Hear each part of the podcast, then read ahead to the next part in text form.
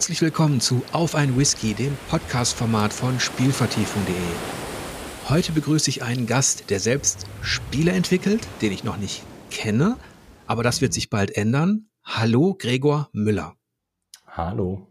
Ja, wir beide haben uns getroffen. Du hattest, ähm, weil du mich angesprochen hast, auf dein Projekt. Das klang sehr interessant. Und zwar heißt das Casebook 1899 The Leipzig Murders. Aber bevor wir darauf eingehen, was das für ein Spiel ist, ähm, wie du das konzipiert hast und ja, wann man damit rechnen kann, wäre es vielleicht ganz interessant für unsere Zuhörer, wenn du dich kurz vorstellen würdest. Ja, gern. Also ich bin Gregor. Ähm, ich stelle mich im, im Rahmen von Casebook 1899 als Entwickler vor, äh, mache aber noch irgendwie ganz viel andere Sachen.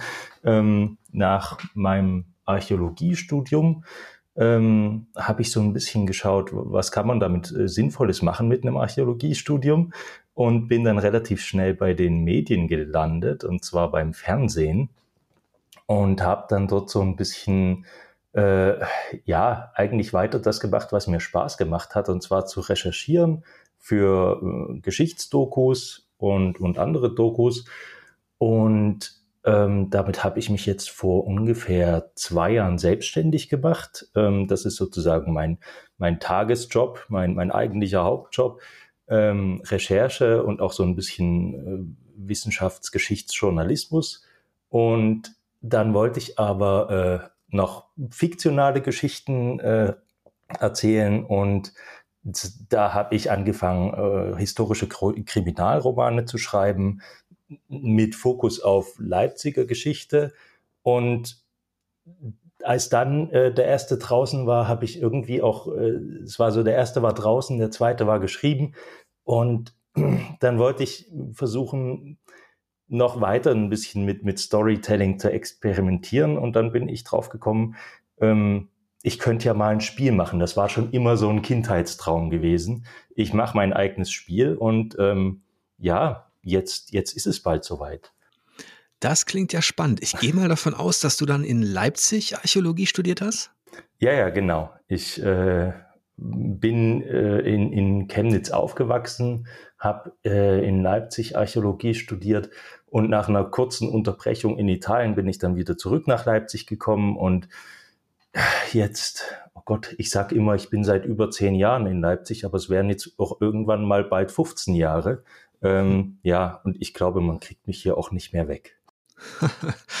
Was war denn dein Schwerpunkt im Studium? Klassische Archäologie. Also auch noch was, wo es ganz, ganz viele Jobs in Deutschland gibt. ähm, und, und dann musste ich halt äh, irgendwie nach, nach dem Bachelorstudium, ich habe dann das Masterstudium angefangen und habe aber eigentlich so gesagt, äh, ist es das? Ähm, habe ich den langen Atem, weil ich meine, unter, unter, unter einem Doktor, äh, unter der Promotion brauchst du ja nicht auf, auf Jobsuche gehen in Deutschland in der klassischen Archäologie. Ähm, und da habe ich mir dann selbst eingestanden, nee, ich, ich recherchiere gerne, ich finde das spannend, Sachen rauszufinden und äh, Geschichte äh, finde ich total spannend, aber ich brauche irgendwie einen, einen schnelleren Rhythmus. Und dann hat das mit dem Fernsehen eigentlich super gepasst. Und das passt immer noch super, ähm, dass man sich so ein, so ein bisschen mal ein Jahr, äh, äh jetzt auch bei einem Thema zwei Jahre richtig in was einarbeiten kann, aber dann kann man auch irgendwann den Haken dahinter machen. Mhm. Ja, das weiß ich aus eigener Erfahrung, dass das nicht so leicht ist als Akademiker. Gerade im geisteswissenschaftlichen Bereich, wenn man einen in Anführungsstrichen normalen Abschluss hat, also selbst Magister, ähm, da wirklich Fuß zu fassen. Die Promotion ist quasi Pflicht und da habe ich einige Bekannte, die, die Doktor sind, die aber letztlich auch Schwierigkeiten hatten, in diesen ähm, archäologischen und frühgeschichtlichen Betrieb zu kommen, weil da natürlich auch nicht gerade die, die meisten Mittel verfügbar sind. Von daher kann ich das gut nachvollziehen. Ja, das, das ist das eine. Und, und das, ist, das andere ist dann auch so, äh, wie gesagt, ich, ich fühle mich hier in Leipzig sehr wohl. Und ähm, äh, wenn ich so äh, sehe, die Kommilitonen und Kommilitoninnen, mit denen ich äh, in Kontakt geblieben sind, die das weiter äh, sehr erfolgreich äh, äh, verfolgen, die müssen einfach für die Stellen unglaublich mobil sein. Und das war auch so was, da habe ich gesagt, nee, da bin ich irgendwie auch zu zu sesshaft dafür. Mhm. Jetzt klingt das aber trotzdem sehr interessant, was du ähm, angesprochen hast mit der wissenschaftlichen Recherche, historischen Recherche, wenn ich dich richtig verstanden habe, fürs Fernsehen, für Dokumentation. Kannst du da mal ein Beispiel geben? Ähm, ja, ich habe, ähm, um es konkret zu sagen, äh, ganz lange an der Geschichte Mitteldeutschlands äh, mitrecherchiert. Ähm, das war so eine, so eine Reihe an Dokus, äh, die der, der Mitteldeutsche Rundfunk gemacht hat. Ähm, und das waren ganz tolle Recherchen, weil da hat man sich tatsächlich noch die Zeit genommen und hat relativ intensiv äh, äh, recherchiert. Einerseits äh, natürlich viel Bildrecherche, viel äh, äh, Filmrecherche, also Footage, ähm, das dann für den Film verwendet wird. Äh, dann auch die rechte Recherche, die damit dranhängt. Aber, und das hat so ein bisschen besonders gemacht, die sind ziemlich äh, in die Tiefe gegangen damals und, und haben auch tatsächlich noch äh, originale Akten gewälzt, was ja bei ganz vielen Fernsehproduktionen leider nicht mehr der Fall ist. Man nimmt sich einfach die neueste Biografie oder das neueste Buch dazu und verfilmt das. So hat man manchmal das Gefühl, aber ab und zu gibt's dann doch noch äh, die Produktionen, die, die da in die Tiefe gehen. Und, und das finde ich einfach unglaublich spannend.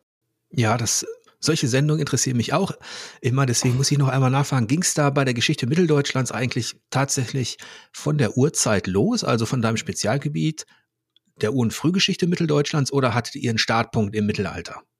Ähm, das war einfach, ich glaube, aus praktischen Gründen äh, äh, am Anfang so, nee, das war schon im, im Mittelalter, aber die Mittelalter-Themen hatte ich nie betreut. Also ich konnte nie mein archäologisches Handwerkszeug anwenden, so richtig, aber, aber das Historische sozusagen. Ähm, mhm. Also ich hatte dann eher so Themen neuere und, und neueste Geschichte. Also ähm, die, die ganz alten Themen vor dem Mittelalter war eigentlich, soweit ich mich erinnere, so gut wie nichts.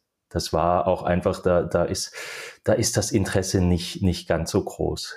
Ja. Wie, wie an, an äh, ich sag mal, wir haben jetzt viel Geschichte gemacht ab, ich sag mal, um 1900 rum, ab 1900 rum ähm, wurde es dann doch sehr interessant. Und natürlich, man muss es auch einfach sagen, man hat bei den ganz weit zurückliegenden Themen im Fernsehen ganz einfach das Problem, es ist ein visuelles Medium, was zeige ich da? ähm, mhm. wo man ab 1900 halt Filmaufnahmen hat und jetzt nur so, so Slideshow-mäßig ein Bild nach dem anderen oder das eine Reenactment nach dem anderen zu zeigen, ist dann einfach filmisch nicht so interessant. Ja. Jetzt hast du vorhin gesagt, es war eigentlich immer schon ein Traum von dir, auch ein eigenes Spiel zu machen. Wie sieht denn eigentlich dein Weg ja hin zu diesem Medium aus? Wie bist du mit dem Spiel in Kontakt gekommen und was bist du so für ein Spielertyp?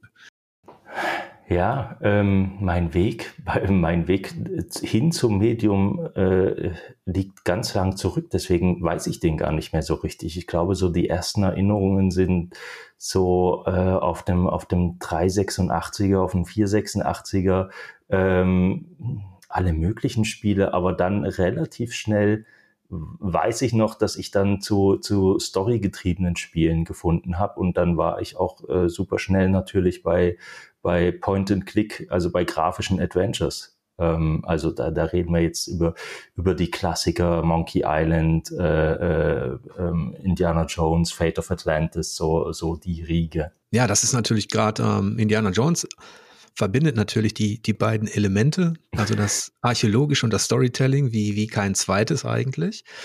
Und ähm, ist es dann so, dass das schon dein Spezialspielgebiet war? Hast du dich dann sehr intensiv mit diesen Adventures beschäftigt oder warst du da eher breiter aufgestellt?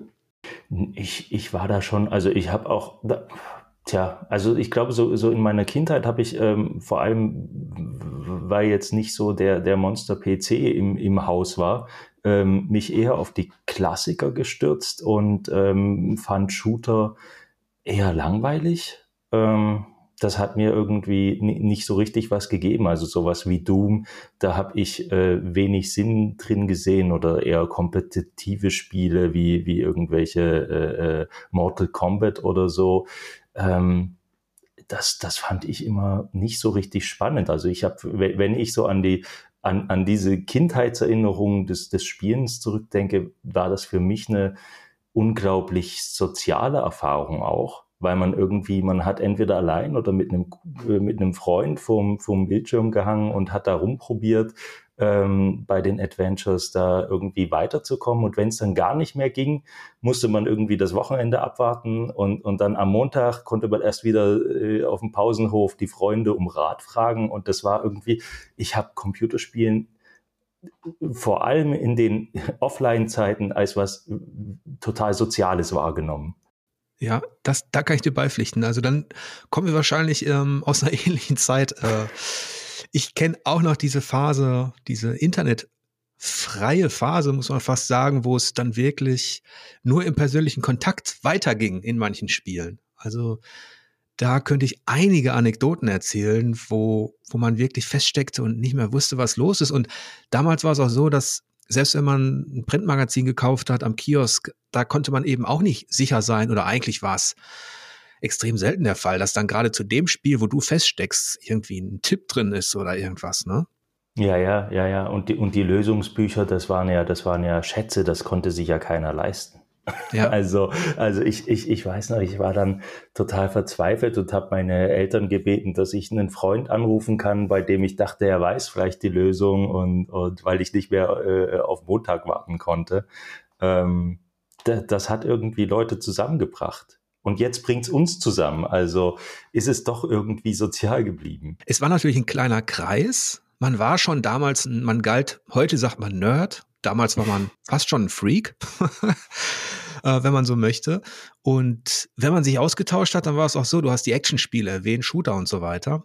Äh, wenn man in der Pionierzeit gezockt hat, dann konnte man Glück haben es gab irgendeinen Trainer, ähm, also irgendwelche Programme, die es dir mit unendlich viel Leben leichter gemacht haben äh, durchzukommen. Aber bei den Adventures war das ein anderer Schnack. Da gab's meines Wissens keine, wie soll ich sagen, ähm, äh, kein Ghost-Programm, in dem du dann äh, die Lösung freigeschaltet hattest, sondern da warst du wirklich angewiesen darauf, dass einer einfach die Lösung kannte. Welches Item musst du mit welchem verbinden, damit du da weiterkommst? Ja, ja, ja, natürlich. Also entweder du hast, du hast den Brute Force Approach versucht und, und hast halt wirklich alles mit allem verbunden oder ich weiß, als dann, als dann Internet so ein bisschen aufkam, bevor so richtig die, die, die Walkthroughs und Guides äh, ihre, ihre äh, Zeit hatten, konnte man sich dann immer zu bestimmten Kapiteln Safe Games runterladen. Aber ähm, ich schwöre, das habe ich nie gemacht. nee, ist klar. ähm, hast du denn also hast du Adventures außer jetzt äh, Monkey Island, das wird ja auch, ähm, äh, demnächst gibt's ja ein Revival, da freut sich ja die halbe Welt drauf. Hast du denn innerhalb der Adventure noch besondere Lieblinge? Ähm, ja, einige. Also, also äh, wie gesagt, ich glaube, man, man sieht es meinem Spiel auch äh, ziemlich an, äh, so, so die Zeit, die mich geprägt hat, aber, aber es waren dann, also äh, ich äh, habe so eine Liste gemacht, was mich so tatsächlich ähm, inspiriert hat für, für Casebook 1899. Und das waren natürlich alles äh, so Detektivspiele, sowas wie, äh, wie Sherlock Holmes, ähm, The Case of the Serrated Scalpel oder äh, auch Tex Murphy ich weiß nicht, ob dir das was sagt. Ähm, das war so ein, so ein FMV, also mit, mit Schauspielern. Auch so Sachen wie Gabriel Knight und diese mysteriösen Adventure? Äh, ich fand es immer irgendwie für mich schöner, wenn es jetzt nicht zu, zu Mystery-mäßig wird. Also ich, mhm. ich hatte dann doch eher die, die, die Hardboiled äh, Adventure äh, äh, Detektivgeschichten war, waren es eher für mich irgendwie. Die ähm, kriminalistischen ich, Sachen, ne? Genau, genau, ja. Ich muss ganz ehrlich zugeben, ich glaube, ein Gabriel Knight habe ich noch nie eins zu Ende gespielt. Ja, das war auch nur, das ist mir auch nur gerade in den Sinn gekommen, weil es da letztlich auch um investigative Ermittlungen ging, aber eben in einem Kontext vom, ich glaube, vom Heiligen Gral und solchen Sachen. Ja, ja. Ähm, hast du denn die Adventure weiter verfolgt über all die Jahre, äh, was die Entwicklung angeht? Hm, wenig. Das ist dann irgendwann bei mir äh, ziemlich eingeschlafen, mit auch, auch allgemein mitspielen. Und ähm, ich sag mal, irgendwann in den 2000ern ähm, war dann auch ganz einfach die Adventure-Szene wenn ich jetzt sage, sie war tot, ähm, werde ich gleich gesteinigt und das war sie auch nicht, aber sie war nicht mehr sonderlich interessant, muss man, muss man sagen. Es kamen nur noch relativ wenig interessante Sachen raus. Und da habe auch ich sie so ein bisschen aus dem Blick verloren und das fing dann eigentlich erst in den in den letzten Jahren wieder an, dass ich gesagt habe, oh, jetzt erscheinen hier gerade sehr viele spannende Adventures, die, die halt auch wieder äh, Geschichten erzählen, wo man, wo man dran bleibt. Also für, für mich war, war so ein ganz großes Ding, was mir die Augen geöffnet hat, war, äh, äh, ich meine, der Name kommt sowieso früher oder später in jedem Gespräch, Lamplight City. Mhm. Da werde ich immerhin trau immer drauf angesprochen und das war natürlich auch eine, eine ganz große, naja, vielleicht nicht unbedingt so eine direkte äh, Inspiration oder, oder nicht eine direkte Vorlage, aber, aber so, so eine, ja, so ein, es hat mein Interesse geweckt einfach, dass ich gesagt habe, aha, man kann jetzt total spannende Sachen machen und vor allem, das ist halt auch sowas, ich, ich, wie man hört, ich komme nicht aus der Programmiererecke, ähm, aber jetzt hat man einfach die Möglichkeiten, selbst als, als ähm, einfach nur, wenn es einen interessiert, kriegt man es hin, ein, ein Spiel zu machen. Und das finde ich total, total spannend. Genau, das ist aus einer kulturellen Perspektive tatsächlich etwas, wo man sagen kann, da treffen sich so Zeitlinien wieder. Denn in der Anfangszeit der Spieleentwicklung war es ja auch so, da konntest du im Grunde alleine oder mit einem Coder, einem Texter, einem Grafiker und so weiter, du konntest halt ein Spiel machen, relativ schnell in der Pionierzeit. Das ist dann so ein bisschen nicht ganz verloren gegangen. Es gab immer eine Independent-Szene, aber es wurde doch recht verdrängt durch die Ansprüche, die da waren an die Kulisse und so weiter und die Schwierigkeiten, die es auf technologischer Ebene gab, durch die, durch die Engines, durch die Software. Und dann ist auch natürlich befeuert durch so Geschichten wie Unity, also dass du die Möglichkeit hast, auf ein mächtiges Tool zuzugreifen und ähm, mit wenig Mitteln eben auch schon was herzustellen, ähm, hat das Ganze, also ich sag mal so, diese haben Soloproduktion oder Kleinstproduktion wieder so ein Revival erlebt, ne?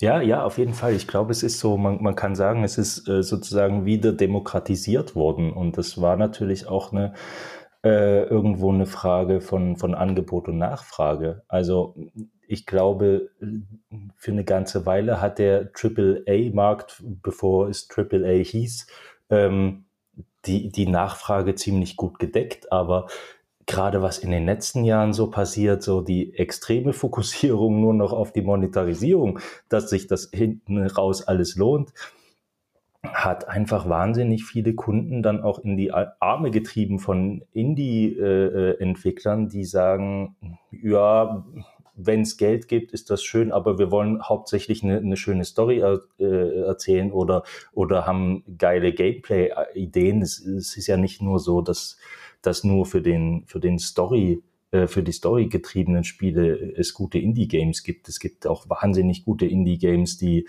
die einfach nur auf Mechanik basieren.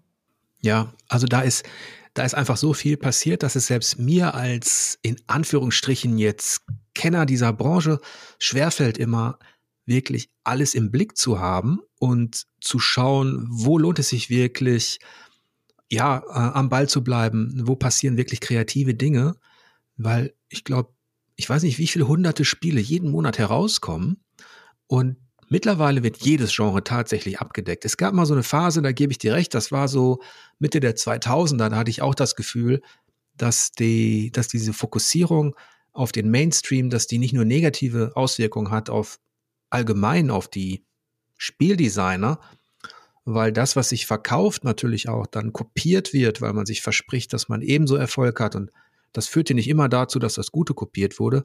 Es gab immer eine Gegentendenz, einen Gegenpol und jetzt im Moment, muss ich sagen, ist die, habe ich das Gefühl, dass es sogar wieder zurückfließt. Also dass die Kreativität, die dann auch durch Independent Studios, angefangen bei Braid, dann nehmen wir solche, solche einmaligen Ereignisse wie in Minecraft oder auch andere Geschichten, dass das jetzt wieder so ein Effekt hat, der zurückwirkt auf die großen Studios, weil die gemerkt haben, Moment, die Leute interessieren sich wieder ich sage mal, für Spiele, denen man die Leidenschaft anmerkt, denen man eine, was Besonderes anmerkt. Und das wird jetzt auch, spüre ich halt auch teilweise dann wieder in den großen Produktionen.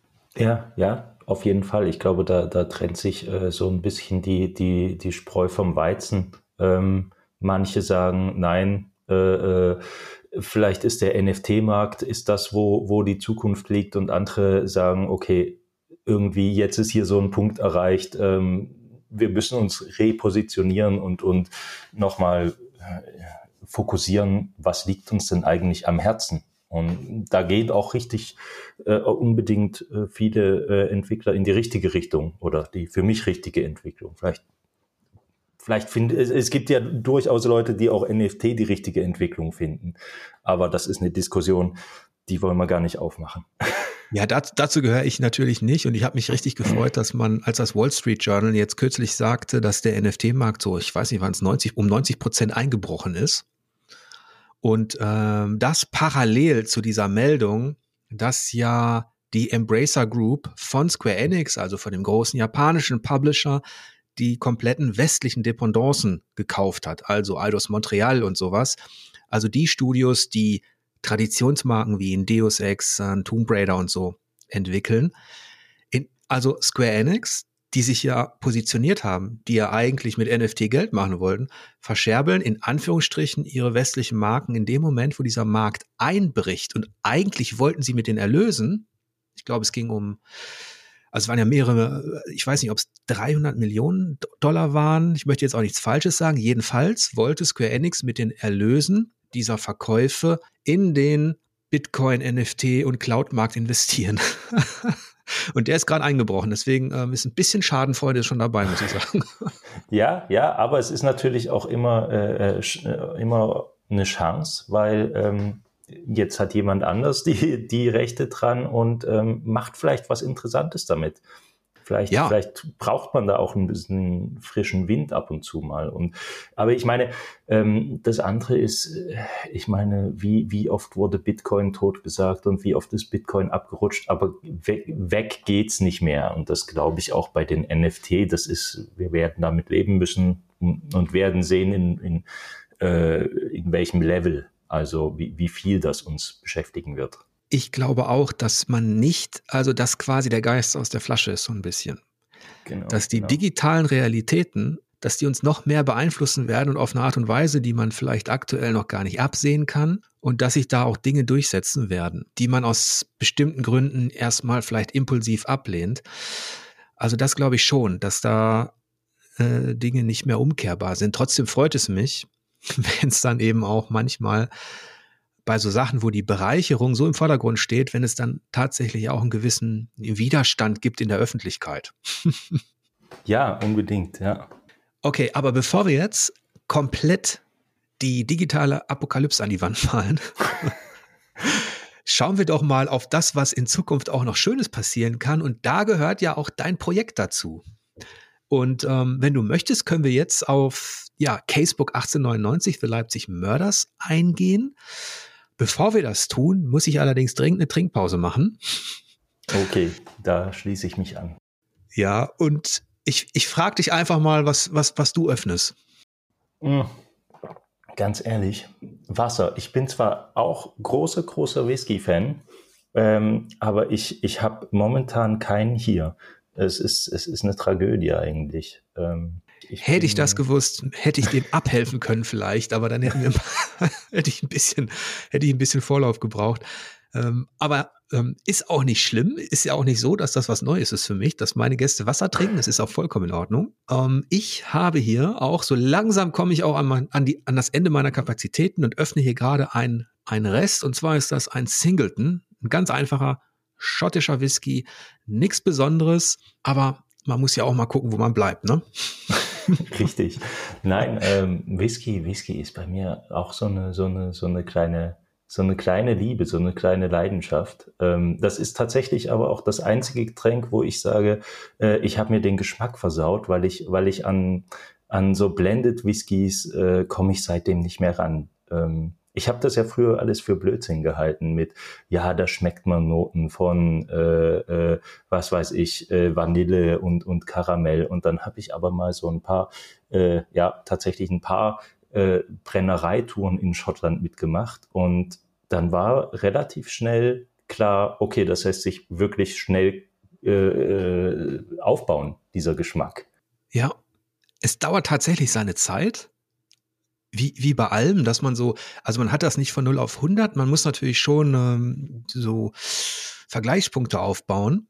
So ging es mir damals auch beim grünen Tee. Als ich äh, studiert hatte, habe ich ähm, angefangen, grünen Tee zu trinken und bis ich da diese Nuancen raus hatte, also zwischen japanischen Sencha und zwischen einem China Gunpowder und so weiter, da dauerte das auch ein bisschen und ich erinnere mich, dass mein Schwiegervater, als ich zum ersten Mal ihm grünen Tee einschenkte, also war ein Kaffeetrinker, äh, meinte, es schmeckt ja wie Wasser. Und das war ein China Gunpowder, also ähm, der war sogar ganz gut. Und dann habe ich ihm, habe ich da aber nicht aufgegeben. Und irgendwann ähm, habe ich mich gesteigert von Japan Sencha, Japan Sencha extra fein und irgendwann hat er gesagt, okay, da erkennt man doch einen Unterschied. Und vielleicht ist es so ähnlich beim Whisky. Ja, ich, ich glaube, ich glaube, das ist äh, einfach, wenn man, wenn man das unter Anleitung macht. Also so selber da irgendwie losgehen ist, ist schwieriger, wenn einem einer sagt, ja, schmeck mal dem nach und versuch mal das und äh, vergleich mal das mit dem, dann, dann geht das irgendwie ja, wie so vieles, wenn es einem jemand beibringt, fällt es einem leichter. Dann gehe ich mal davon aus, dass du deine, deine Touren in Schottland gemacht hast oder war es Irland? Äh, Schottland, Schottland. Ah, da beneide ich dich aber drum dann. Wir waren äh, drei, drei Wochen in Schottland zelten. Ach ja. du Schande.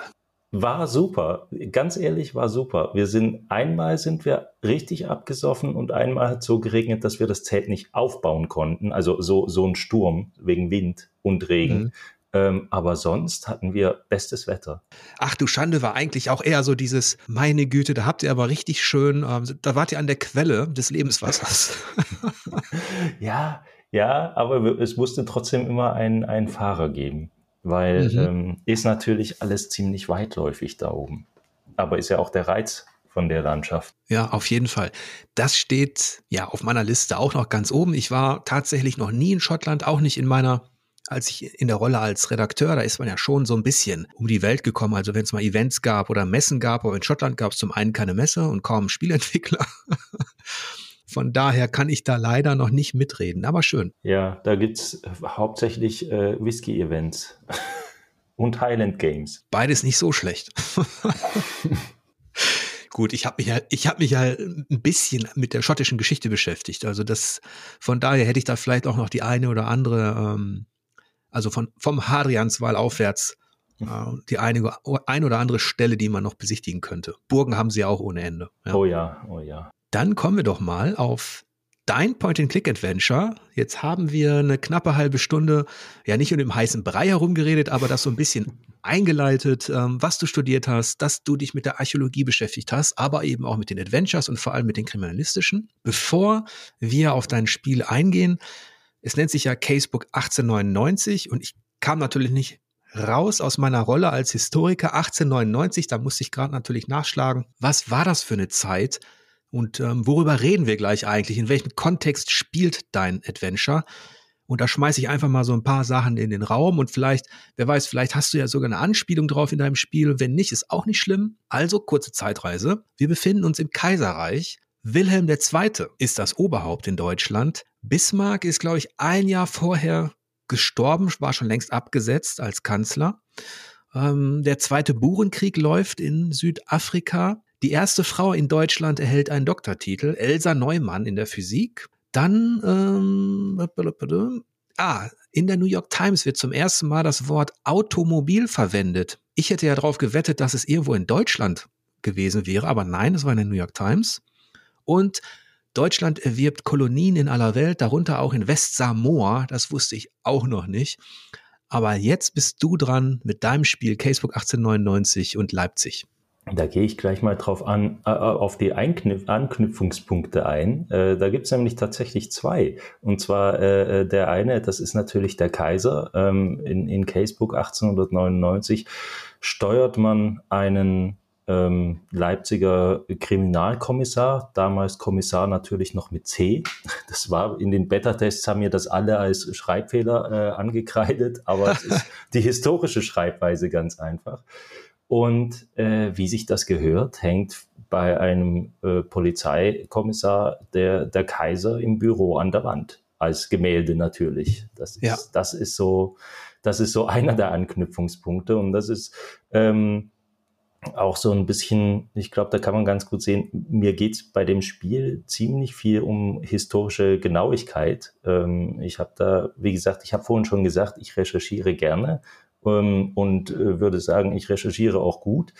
Und äh, deswegen, ja, also die Authentizität und, und dass das alles stimmt, ähm, ist mir unglaublich wichtig. Das geht, das geht aber nicht nur äh, über die Dialoge, also wie die Leute reden, das äh, betrifft teilweise sogar das, das Puzzle-Design für das Spiel selbst. Ähm, also zum Beispiel, du hast, da ist der zweite Anknüpfungspunkt, du hast das Automobil angesprochen.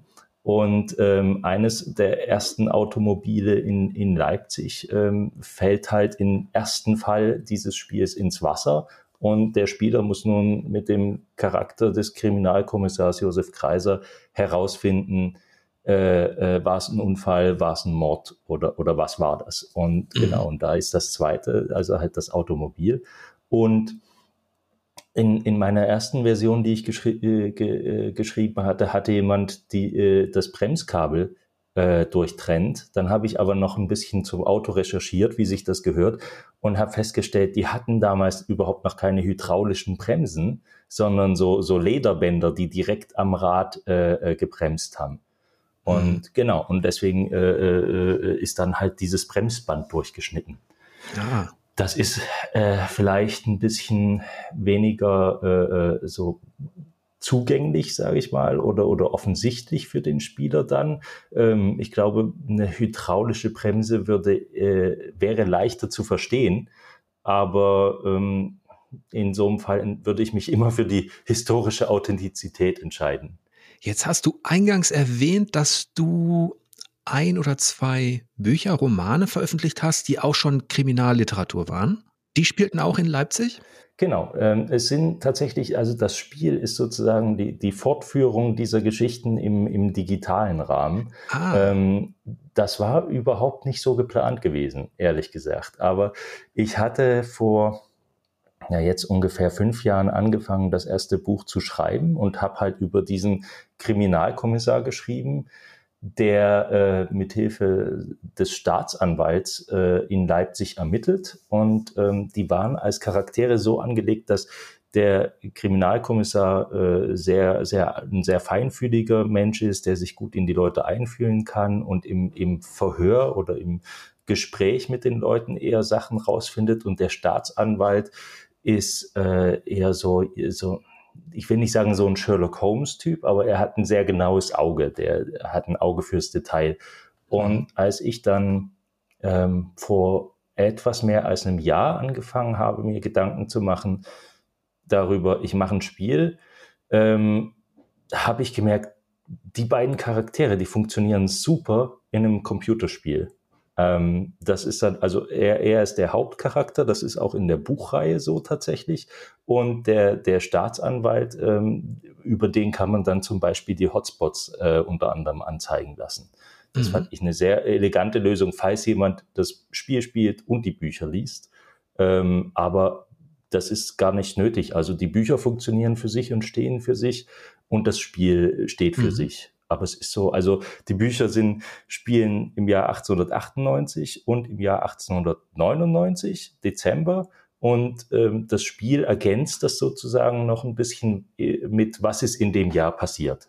Jetzt ist der Kommissar Josef Kreiser also eine literarische Figur, die dann auch im Spiel nochmal vorkommt quasi. Genau, genau. Das ist auch im Spiel der mhm. Protagonist.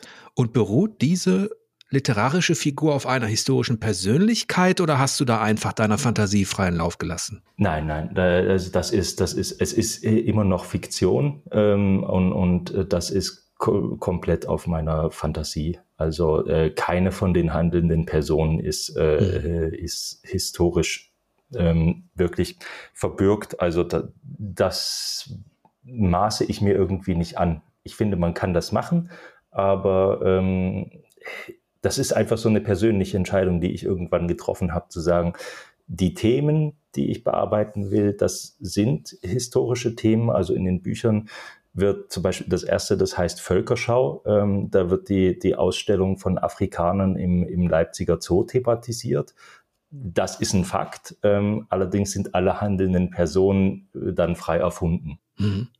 Das heißt, hast du denn die, ich sage mal, die Arbeitsweise eines Kriminalkommissars Ende des 19. Jahrhunderts, da hast du aber dann schon recherchiert, wie die vorgehen und was die für Mittel zur Verfügung haben. Genau, genau. Also das ist, äh, äh das ist recherchiert. Das ist zum Beispiel, das ist sowas, was mich persönlich sehr ärgert, weil es mir vieles als, als äh, äh, Autor leichter machen würde. Aber es ist einfach ein Fakt, dass die, äh, das ist die, die Fingerprint, äh, die, die, wie heißt das? Äh, Fingerabdrücke? Fingerabdrücke, genau. Diese, das war äh, noch, noch überhaupt nicht erfunden. Es gab erste Experimente, aber das wurde, glaube ich, ich lass mich jetzt nicht lügen, aber ich glaube so 1903 in Dresden das erste Mal eingeführt in Deutschland. Und damit ist das dann halt für mich vom Tisch. Mhm. Ja. Das habe ich jetzt nicht recherchiert. Und Sherlock Holmes und Dr. Watson. Zu welcher Zeit spielten die eigentlich? Ähm, das ist ein ziemlich langer Zeitraum, glaube ich. Ich glaube, das geht so in den 1870er, 80er Jahren los und geht dann definitiv mindestens bis 1903, glaube ich, 1903, 1904 ist es dieselbe Epoche, wenn man so möchte, ne? Genau, genau. Ja. Gab es da eigentlich, ähm, oder was würdest du sagen? Du hast das jetzt ja so ein bisschen recherchiert, bevor wir konkreter auf deinen Adventure eingehen. Gibt es Dinge in dieser Zeit, was die, ja, die, das Kriminaltechnische betrifft oder die, die, ähm, das Investigative, die dich, die dich überrascht haben? Also ich habe tatsächlich, ähm, ich, ich war äh, für die Recherchen auch hier im, im Staatsarchiv. Ähm, Moment, ist, ja doch, das ist das Staatsarchiv, wo die Akten sind. Ähm, und habe mir da ein paar äh, alte Mordakten aus den Jahren auch vorlegen lassen. Ähm, das ist alles ziemlich trocken. Es ist sehr äh, viel Verwaltung. Es ist halt sehr, naja, sehr, sehr, äh, wie man sich das Deutsche Kaiserreich halt vorstellt. Ähm, also auch da habe ich mir dann viel, viel kreative Freiheit erlaubt ähm, im Charakter des Josef Kaiser, weil wäre ich äh, ganz konsequent, ähm, ja, dann, dann wäre es einfach eine wenig interessante Figur, fürchte ich, weil äh, Obrigkeitshörigkeit war damals einfach das A und O. Ähm, was jetzt die, die Techniken angeht, es war mhm. einfach wahnsinnig viel Laufarbeit, unglaublich viele äh, Protokoll, Verhörprotokolle und, und noch also diese gesamte, ich sag mal, forensische Betrachtung stand noch sehr, sehr weit am Anfang. Ähm, mhm. es, es, gab noch, es gab noch 1905, glaube ich, ähm, wurde in Leipzig tatsächlich mit einem spirituellen Medium noch versucht, einen Mord aufzuklären. Also es war so ein Testfall, wo sie ein spirituelles Medium dazu äh, äh, gezogen haben, um dann endgültig zu beweisen, dass das alles Quatsch ist. Aber, aber es ist verrückt, dass das so spät passiert ist. Ja, wenn ich, das klingt natürlich auf Anhieb erstmal richtig spannend, wenn man hört, du hast dir die Mordakten da wirklich ähm, durchgelesen und dann hast du gesagt, okay, in der Realität war das alles recht formell und ähm, sehr bürokratisch. Aber gab es innerhalb dieser, dieser Verbrechen auch etwas, was hängen geblieben ist ähm, oder etwas, ähm, wo du sagen würdest, das hättest du jetzt so auch nicht gedacht? Ähm, ja, in den, in den Akten selbst nicht so sehr, aber was ich tatsächlich äh, sehr viel mache für Inspiration ist, dass ich mir die Tageszeitungen durchblätter der damaligen Zeit ähm, und da schaue. Da ist immer die Polizeispalte relativ gut gefüllt. Ähm, allerdings muss man sagen, zu einem schockierenden Teil sind Selbstmorde und Selbstmordversuche. Also hm. zwei, drei am Tag absolut, absolut normal. Also das ist echt Wahnsinn. Ähm, aber ab und zu sind da auch äh, interessante Fälle drin, die mich dann äh, inspirieren, doch, ja. Mhm. Und gab es ähm, dann auch Fälle, die du für dein Adventure, für deine eigenen Fälle dann ja als Blaupause oder als Vorbild genutzt hast?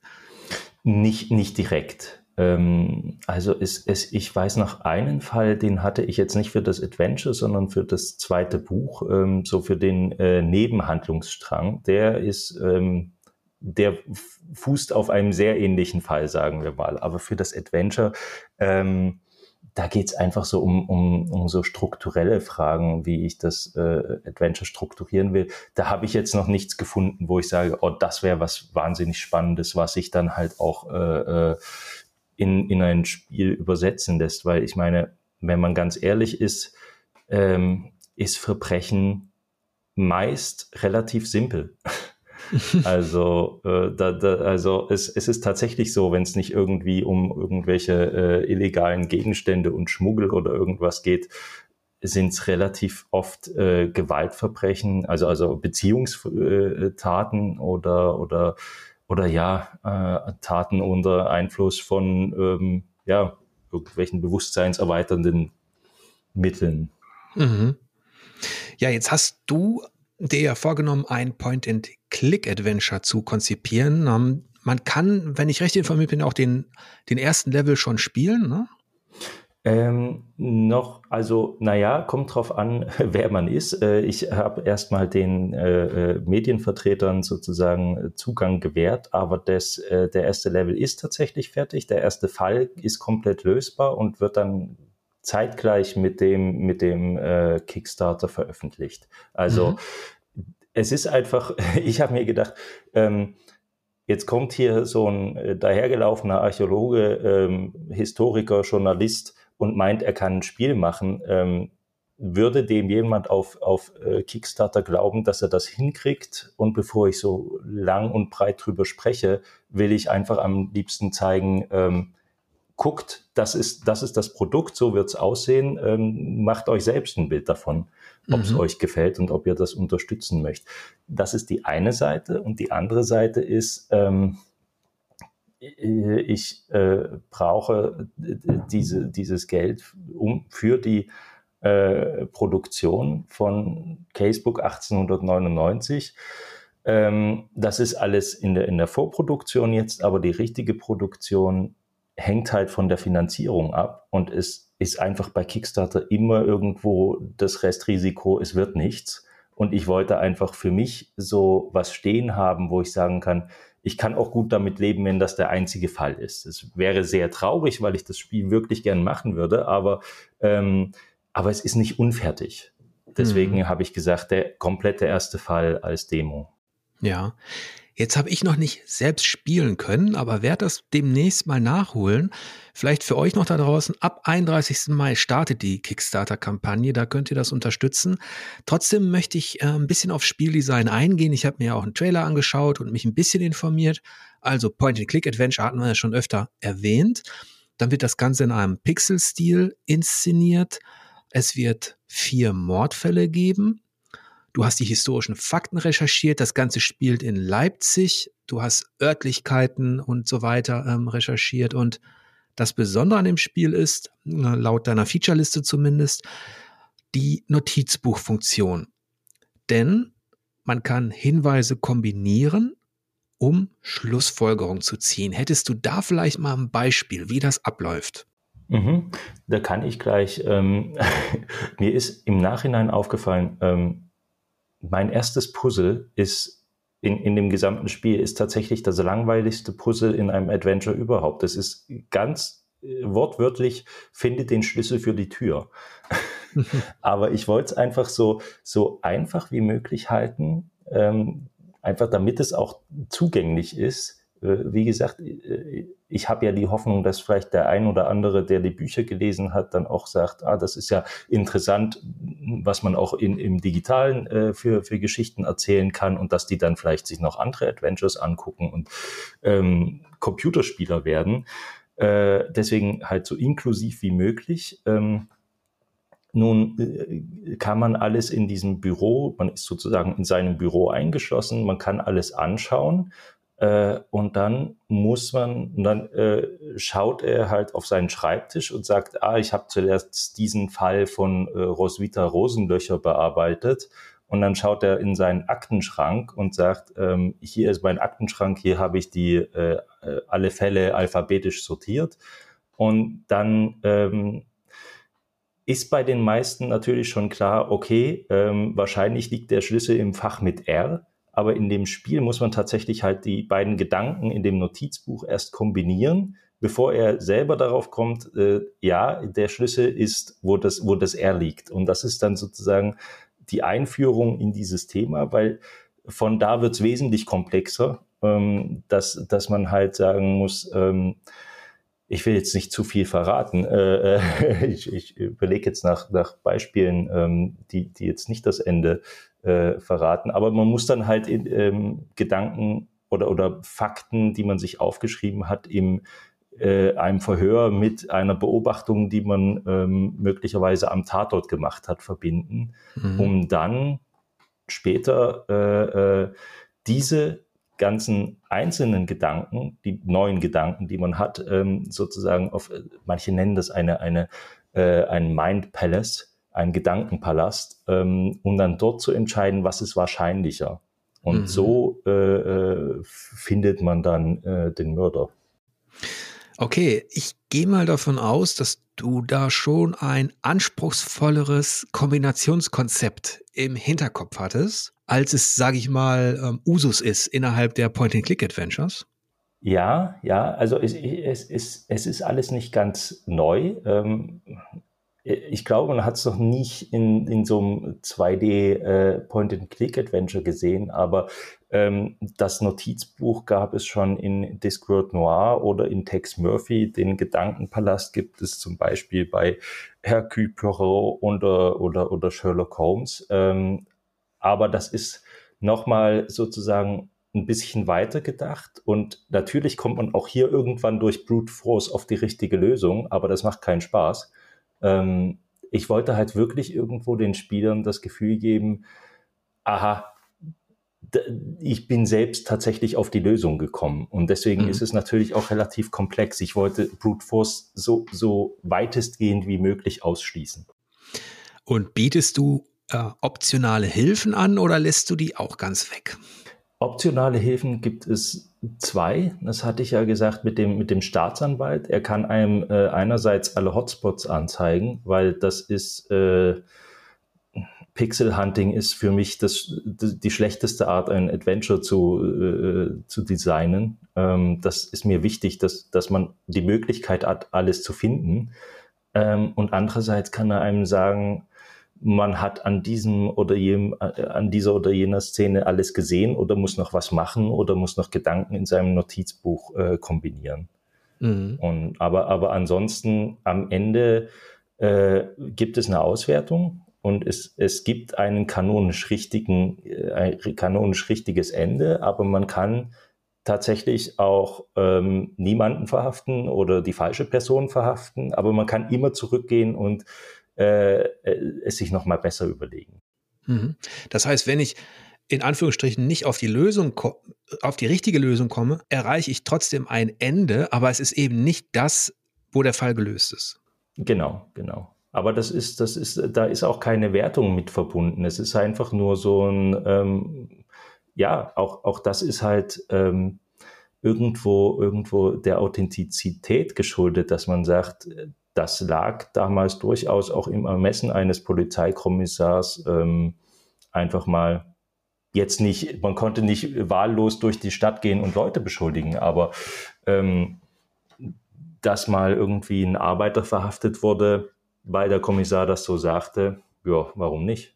Jetzt ist das ja eine Zeit, Kaiserreich, Obrigkeitsdenken, Militarismus und so weiter. Der Hauptmann von Köpenick entsteht in dieser Zeit, ähm, Thomas Manns Buddenbrock sind erschienen. Flechtest du in deine Story auch gesellschaftliche oder hm, kulturpolitische Dinge ein? Du hattest ja erwähnt, das Bild des Kaisers, das ist natürlich Teil der, der authentischen Kulisse, aber flechtest du da auch Dinge ein, die, die das betreffen? Ähm, ja, so die, so die, ähm, ich, ich werde jetzt nicht allzu konkret damit, aber es geht um natürlich äh, soziologische Strömungen dann auch, also sowas wie Arbeiterbewegung oder, oder die gesamte ähm, noch, noch sehr hierarchisch äh, organisierte Gesellschaft. Ähm, das sind durchaus Dinge, die, die äh, eine Rolle spielen. Es, es wird eine Szene geben, ähm, wo die Leute, weil, weil sie einen gewissen Stand haben, partout nicht mit so einem Polizeikommissar reden wollen. Und da muss man sich dann halt was einfallen lassen. das zu überkommen. Also, also sowas äh, nehme ich mit auf. Ähm, dann natürlich die, die Stellung der Frau, die Stellung der Arbeiter, das ähm, ist zumindest alles mit im, im, im Hinterkopf. Und ich glaube, das wird man auch äh, äh, schon spüren, wenn man es spielt. Mhm. Gibt es eine Art ähm, ja, ähm, Lexikon oder so etwas für Leute, die jetzt mit dieser historischen Phase noch nicht so viel zu tun haben, dass du bestimmte Begriffe dann nochmal erläuterst oder konzentrierst du dich dann wirklich voll auf das reine Spielerlebnis? Die Idee ist mir tatsächlich bisher noch gar nicht untergekommen, finde ich aber jetzt total spannend. Also ich, ähm, es ist noch nicht geplant, aber ich schließe jetzt nichts aus.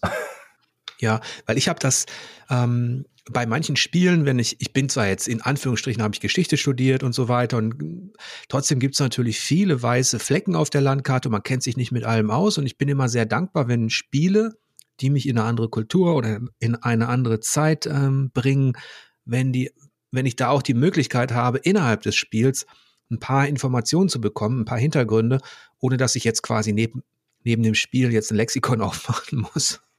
Ja, ja, auf jeden Fall. Ähm, das ist tatsächlich eine, eine, ein sehr interessanter Gedanke. Ja, ja. Muss ich, ähm, schreibe ich mir gleich mal auf. Aber ich will dich nicht zu mehr Arbeit verdonnern. Nein, das ist, ähm, ich glaube, so viel, so viel Arbeit wäre das gar nicht. Nicht, nicht im, ähm, obwohl, das sage ich immer. Ich sage ja auch schon, äh, ich, ich, ich weiß nicht, ich, ich habe jetzt mal auf den Kalender geschaut. Ich glaube, es war im ähm, November letzten Jahres, wo ich gesagt habe, eigentlich bin ich zu 98 Prozent fertig. Mhm. Aber die letzten zwei Prozent, die dauern halt immer am längsten. Jetzt hast du ja deine Recherche angesprochen. Du machst das auch für den, ähm, fürs Fernsehen und ähm, du hast ja auch, bist da ausgebildet in dem Sinne. Wie sieht das aus mit dem Bildmaterial? Du hast äh, gesagt, du hast da auch recherchiert. Machst du auch die das, das Art Design, die, die Inszenierung, hast du da Hilfe oder machst du das auch ganz allein? Ähm, die Inszenierung, das Design mache ich tatsächlich äh, allein. Ich habe sozusagen, weil ich jetzt nicht so furchtbar künstlerisch begabt bin, ähm, tatsächlich ein, bisschen Hilfe. Äh, also einerseits, was die Musik angeht, ganz viel Hilfe, weil ich von Musik gar nichts verstehe, leider. Ähm, ich weiß nur, was mir gefällt. Äh, und das andere ist das, das Artistische. Also ich habe äh, jemanden, der mir die, die Porträts macht, wenn man mit den Verdächtigen oder mit den Personen im, äh, im Spiel spricht, dann, ähm, dann, dann werden so kleine Porträts angezeigt, die äh, macht mir jemand und ich designe sozusagen die, die Szenenhintergründe und lass die aber nochmal überarbeiten. Mhm. Ähm, dass die einfach, weil ich jetzt so, so in die Feinheiten wie das Differing oder so, da, da kenne ich mich nicht so gut aus. Das können andere besser. Ähm, und von daher, genau, habe ich da äh, Hilfe sozusagen, bin aber trotzdem eigentlich so der klassische Solo-Developer. Ja, ich frage auch deshalb, weil wenn man so sagt, im Pixel-Stil inszeniert, dann klingt das immer so einförmig. Dabei ist dieses Art Design Pixel ja auch so ein weites Feld. Und innerhalb dieser Präsentationsart kannst du natürlich viele Wege einschlagen und da ist es wahrscheinlich schwierig, in diesem Stil stelle ich mir vor, wirklich authentisches Bildmaterial von Postkarten, Kalendern ähm, zu integrieren, oder? Ähm, ja, ich, ich, arbeite damit. Also jetzt sitze ich gerade äh, an so einer Szene, wo ich ähm, tatsächlich ähm, etwas einer Postkarte nachempfinde, aber das muss dann komplett nachgezeichnet werden mit der eigenen Palette, weil das ist, das ist äh, viel, viel zu hoch aufgelöst, die Postkarte und ähm, hat viel zu viele Details, die dann, die dann, ähm, ja, es sieht dann einfach sonderbar aus. Und mhm. äh, von daher, ja, das ist, man kann mit Pixel Art unglaublich viel machen. Also äh, was mich letztens total umgehauen hat, war dieses, oh Gott, es hatte diesen furchtbaren Titel, If on the Winter's Night Four Travelers Meet oder sowas. Ähm, ganz kurz, aber wunderschön gemacht und, und die Erzählung hat mich völlig aus den Socken gehauen. Da müsste ich ja eigentlich nochmal recherchieren, was es genau ist. Das, da, da kann man nicht zu viel äh, verraten, weil das ist da, da, ich bin da auch völlig, völlig blind rangegangen und mhm. war, äh, das sind so vier kleine Geschichten ähm, und bei der zweiten war ich komplett, komplett, äh, äh, hat es mich da umgehauen. Wie, wie heißt es jetzt nochmal, If? Ah, ich, ich, ich, ich guck mal kurz. Ja. If on a Winter's Night for Travelers. Jetzt hast du ja vorhin erwähnt, dass der Kommissar mit C geschrieben wird und dass das einige Leute irritiert hat. Ähm, allerdings heißt dein Titel ja jetzt Casebook 1899 The Leipzig Murders. Vermutlich, weil du dir dann mit dem englischen Titel mehr ähm, Zuspruch erhoffst. Ähm, ja, tatsächlich. Also ich, ich kann mich einfach auch für den Kickstarter und für das Spiel allgemein, das, das kann ich mich nicht nur auf den deutschen Markt verlassen und will ich auch nicht. Ich will das ja natürlich auch ähm, ähm, ein bisschen nach außen tragen. Äh, von daher hat sich einfach der englische äh, Titel durchgesetzt. Es ist tatsächlich ähm, im Menü wird einem dann Fallbuch 1899 die Leipzig-Morde angezeigt und ich glaube, auf Steam findet man es auch unter dem Namen, wenn man Deutsch eingestellt hat als Sprache. Ähm, aber tatsächlich ist das einfach äh, äh, äh illusorisch oder das war illusorisch von mir zu denken, dass ich das Spiel mit zwei Titeln bewerben könnte, weil ähm, schon ein Titel zu bewerben ist äh, eine Menge Arbeit. Ähm, aber ja, das war so, so eine kleine, ähm, ein kleines Zugeständnis an, an, äh, ja, an den kommerziellen Erfolg, der auch irgendwo da sein muss. Mhm. Ähm, allerdings, dann muss ich es gleich wieder einschränken. Ähm, ich habe den ersten Fall äh, komplett schon vertonen lassen. Und das nur auf Deutsch. Also äh, alle Leute haben mich gefragt, wieso auf Deutsch, wieso, wieso nicht auf Englisch? Aber da bin ich dann halt wieder bei dem Thema Authentizität, dass ich sage, nee, das, die haben einen gewissen Stil, wie sie gesprochen haben und meine Synchronsprecher haben, die, haben das auch durch die Bank äh, perfekt umgesetzt und ähm, die Dialoge sind einfach in Deutsch geschrieben. Ich fände das komisch, ähm, wenn ich die auf Englisch vertont hätte. Es gibt eine englische Textversion und ähm, ganz ehrlich, bis jetzt alle, die es auf Englisch gespielt haben, haben gesagt, finde ich geil mit äh, der deutschen Synchronausgabe, also nicht synchron, aber mit der, den deutschen Voice-Overs. Ja, das finde ich auch konsequent. Mal abgesehen davon, dass du natürlich als Solo-Entwickler nicht, gar nicht die Ressourcen hast, jetzt alles in allen möglichen Sprachen gleichzeitig anzubieten. Mich wundert schon oder ich bin schon überrascht, dass du es auch auf Englisch anbietest. Aber das ist wahrscheinlich auch natürlich äh, clever, das zu machen oder ja, fast ein Must-Have. Jetzt habe ich es ja auch so ausgedrückt, wenn du auf diesen Markt willst. Andererseits spiele ich gerade zum Beispiel dieses Trektoyomi. Das ist ein hm japanisches Samurai-Spiel. Das spielt eben in dieser Periode in Japan und das ist auch vertont auf Japanisch. Die Untertitel sind dann wahlweise Englisch, Deutsch und so weiter. Und da finde ich das auch komplett nachvollziehbar, dass das dann eben in dieser Zeit auf Japanisch klingt, erklingt. Und du hast jetzt erwähnt, dass du das äh, mit Synchronsprechern oder mit, mit, mit Schauspielern ähm, schon, schon eingesprochen hast. Hat sich denn Hast du da quasi auch die, das Sächsische dieser Zeit dann ähm, nachsprechen lassen oder wie hat man sich das vorzustellen? Ähm, hm, ja, in dem Fall, also äh, das ist für mich auch, das, das kommt, glaube ich, auch äh, aus den Büchern. Ich habe immer gesagt, ich werde niemals auf Mundart schreiben, weil ich das ganz, ganz furchtbar finde. Ähm, egal in welchem Dialekt, da geht es nicht, nicht um Sächsische. Ähm, aber für, für das Spiel habe ich tatsächlich gesagt, ähm, wenn ein, ein Schauspieler, wenn er selber Sachse ist äh, oder einen sehr überzeugenden sächsischen Akzent hinbekommt, dann kann er das gern probieren, aber das möchte ich vorher dann unbedingt abnicken, ähm, mhm. weil es gibt für mich nichts Schlimmeres als dieser fake sächsische Akzent, den die ganzen Berliner Schauspieler machen. ähm, und, und dann ist es einfach nicht so gekommen. Also Thomas Stecher, der den äh, Kommissar äh, Josef Kreise spricht, ähm, der ist Berliner und, und der hat gesagt, hm, traue ich mir nicht zu. Und da habe ich gesagt, ist völlig okay, ist, ist absolut kein, kein Muss.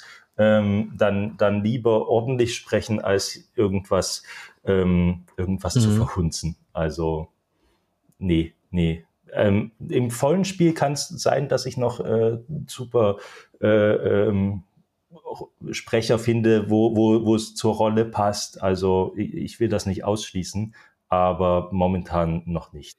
Ja, jetzt ist ja für einen, für einen Westdeutschen in Anführungsstrichen gibt es das sogenannte Sächsische und jeder hat dann irgendwas im Ohr klingen.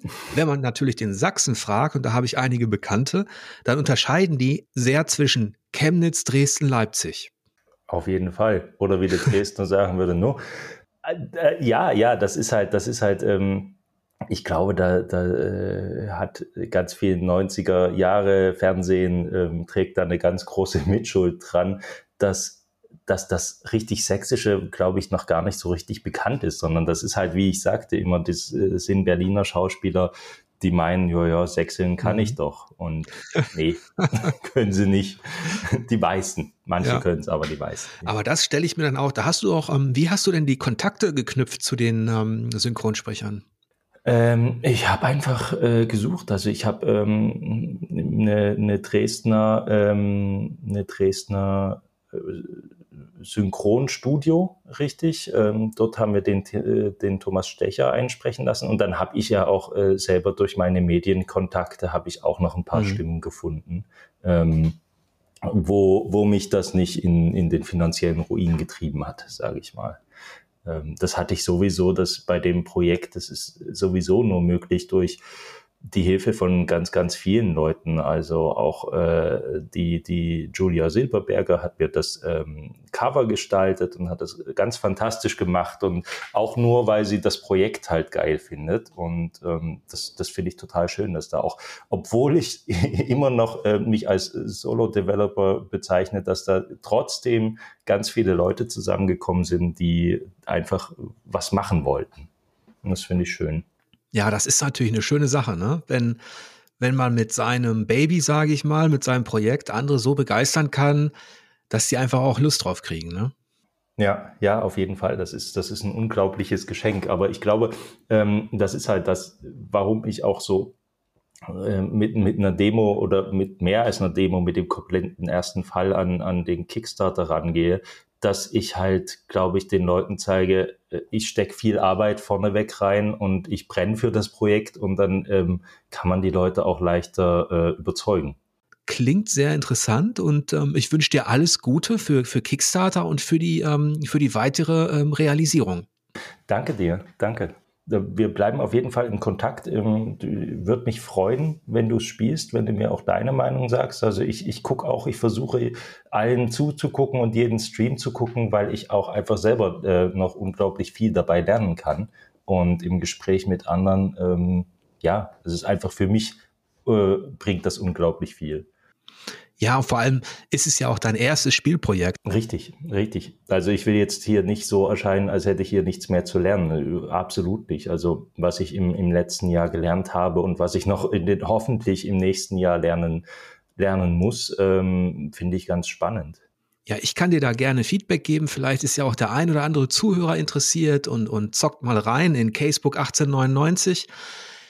Ich hoffe, ihr, ja, der ein oder andere ist vielleicht neugierig geworden auf diese Art von Spiel. Das ist ein kleines Spiel. Ich glaube, man hat hören können, dass Gregor Müller da sehr viel Leidenschaft reinsteckt und andererseits auch sehr viel Expertise, was die Recherche betrifft und so weiter.